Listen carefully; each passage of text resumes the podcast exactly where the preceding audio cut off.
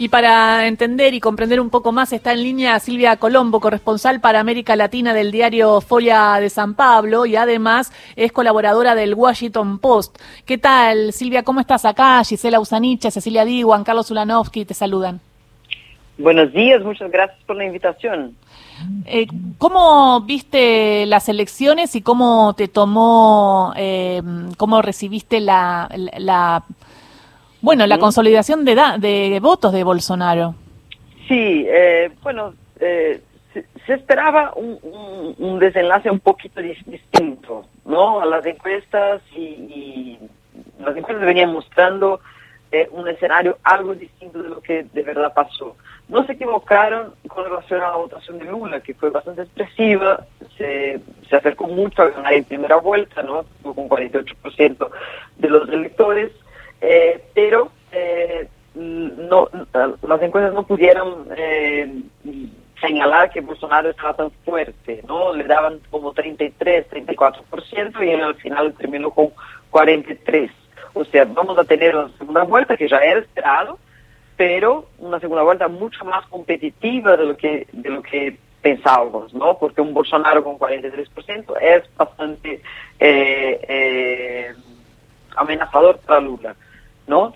Sin embargo, Lula todavía es favorito. En esos próximos días, hoy mismo, eh, van a anunciar sus apoyos los, los candidatos que, estuvieron en tercer lugar y en cuarto lugar, Ciro Gómez y Simone Tebet. O sea, ahí se va a dibujar un poco la configuración de los apoyos que pueden ayudar a definir esta elección. Por otro lado, el gobierno eh, ya empezó una serie de medidas muy electoreras, ¿no? Muy populistas, se puede decir así, para intentar eh, robarle votos a, Lula, eh, haciendo distribución de, de, más planes sociales, haciendo eh, bajar el precio del gasoil, de la gasolina, o sea, medidas que solo el que tiene la lapicera, ¿no? En este caso el presidente Bolsonaro puede hacer y eso también le puede traer votos. El tema es que no hay muchos votos a, a, a a ser hay muy pocos, ¿no? Los indecisos no fueron muchos, la abstención sí fue un poco alta, hay que hacer que la gente se anime a votar, eh, pero los demás están decididos, ¿no? Tenemos 43 para un lado y 48 para el otro. O sea, eh, vamos, vamos a tener una final así de infarto, yo diría. Y una sorpresa importante que tampoco las encuestas eh, nos, nos dejaron claro era que el Congreso iba a salir tan conservador, que el partido de Bolsonaro iba a tener tantos escaños y que principalmente eh, ex ministros y ex funcionarios del gobierno Bolsonaro, esos que representaron todo lo que fue eh, eh, vergonzoso en el gobierno de Bolsonaro, que fue el negacionismo con relación a la pandemia, la desinformación, la, la, agenda de frenar los derechos civiles, por ejemplo, la ley del aborto, todo, todo, toda esta agenda más conservadora fueron pretenidas por un grupo de ministros que decía que, no iban, que no iban a elegirse y se eligieron. Y ahí, Silvia, ¿qué pensás? ¿Votaron a la persona o, o la, iglesia evangélica o esos sectores votaron al partido? Yo creo que los valores morales eh, prevalecieron sobre la misma la realidad misma. O sea, la economía no va bien, el país eh, sufrió mucho en la pandemia. Eh, todo lo que tiene que ver con la vida concreta de la gente más humilde no, no está bien. Pero aún así decidieron hacer un voto más de valórico, más de relacionada a la moral, a las costumbres, que un voto relacionado al bolsillo. Eh, por lo menos creo que esa fue lo que esa fue lo, eso fue lo que marcó la diferencia eh, y este resultado sorpresivo. Silvia, ¿y por qué soy Cecilia Diwan? ¿Por qué crees entonces que la gente eh, le prendió más esta agenda conservadora y estos valores que vos decís, más que eh, el manejo, por ejemplo, de la pandemia y de la economía, que la encuesta de septiembre que salió sobre la gestión de Bolsonaro le daba solo un 31% de aprobación y decían que el 44% de los brasileños que era pésima la gestión que estaba haciendo Bolsonaro. ¿Por qué crees que primó más el valor conservador que representa él? Sí, en parte por eso que mencionaste, por, por la, expansión de las iglesias evangélicas en Brasil, eh, los evangélicos en Brasil hoy son, son el doble de lo que eran hace 20 años, cuando Lula fue electo la primera vez. Eh, y obviamente acá no es una crítica a los evangélicos en general, pero sí a, a, los, liderazgos evangélicos, ¿no? que son liderazgos eh, en general corruptos, que manejan plata de la gente muy humilde, manejan conciencias, y, y, eso está mal. Eh, no, es, no es una declaración en contra de, de la fe evangélica, del creyente, pero sí del, manejo que se hace por, por parte de pastores, que están muy vinculados a la política, ¿no? Yo creo que por ahí fue un poco la cosa, por lo menos en lo que significa este, este, este número más expresivo de lo que imaginábamos, ¿no?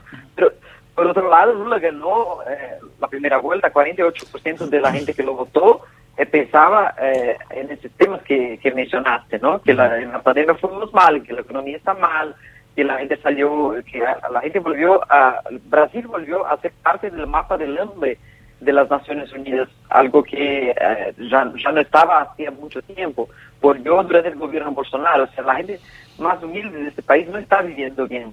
Tanto que en el norte nordeste ganó Lula, ahí es la parte más poblada y la parte más pobre de Brasil. Eh, buen día, Silvia. Eh, hace un rato nuestra especialista Cecilia Diwan me explicaba que, por ejemplo, en San Paulo no ganó el, candidato de Lula, ¿no?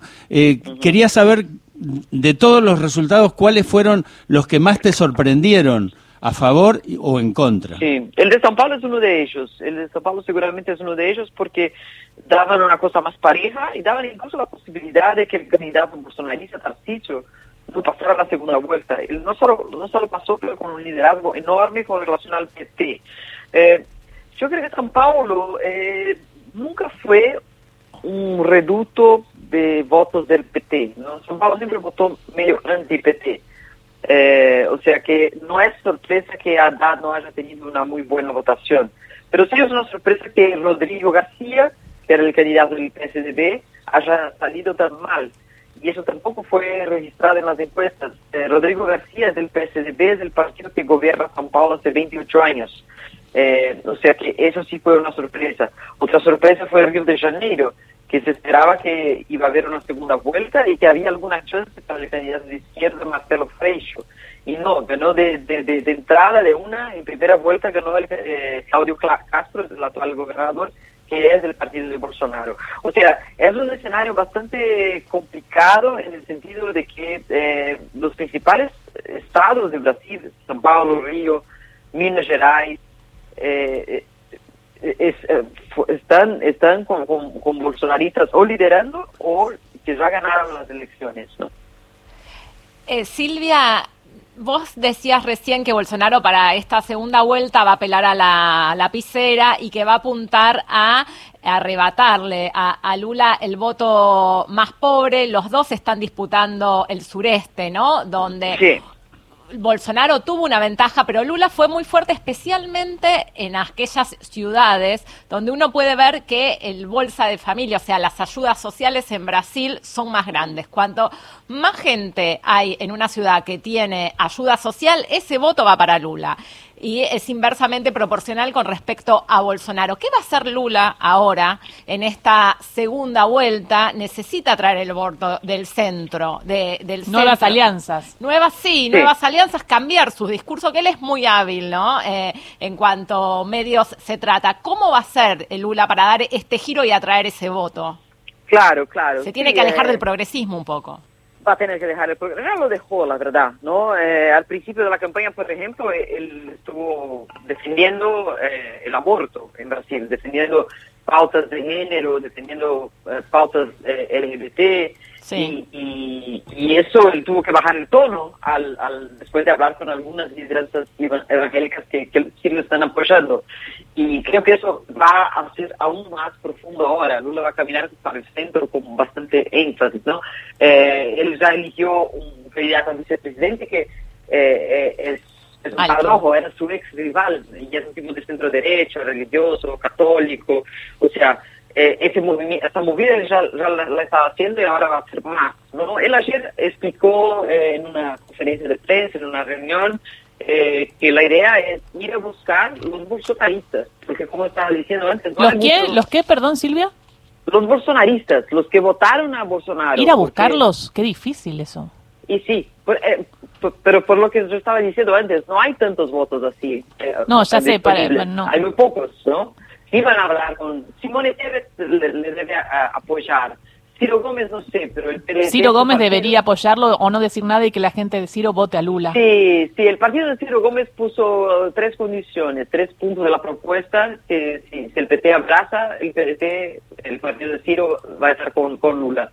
Y Simone creo que va a estar con Lula también. Pero Lula quiere ir a hablar con los, que votaron a Bolsonaro, quiere eh, ampliar un poco el debate e ir a buscarlos, lo que es una cosa usada, pero necesaria, porque no hay tantos votos. Sí, porque hay que dialogar aparte. Va a ser una campaña más de ir a tocar las puertas que tanto de meeting político. Sí, pero ahora, ayer, ayer nos decía otra analista que eh, sentía que el PT y Lula tiene que salir a la calle, pero después no puede salir a la calle por la violencia que hay y lo que le costó, ¿no? Ir a cada lugar, porque, eh, bueno, corre riesgo también en una, en una Brasil muy violenta. Entonces, ahí hay una disyuntiva.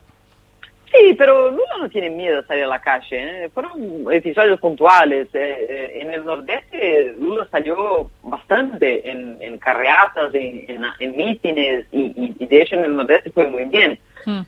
yo no sé si, hacer grandes eventos es, es una salida, porque él tiene que convencer a gente que está en no, el empresariado en São Paulo no, no, tiene mucho sentido hacer mítines enormes en São Paulo. Hay que ir y hablar de verdad de las propuestas.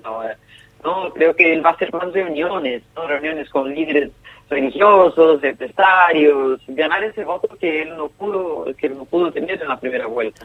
Clarísimo, Silvia, muchísimas gracias por esta charla y el análisis de lo que está pasando en tu país. Un beso grande.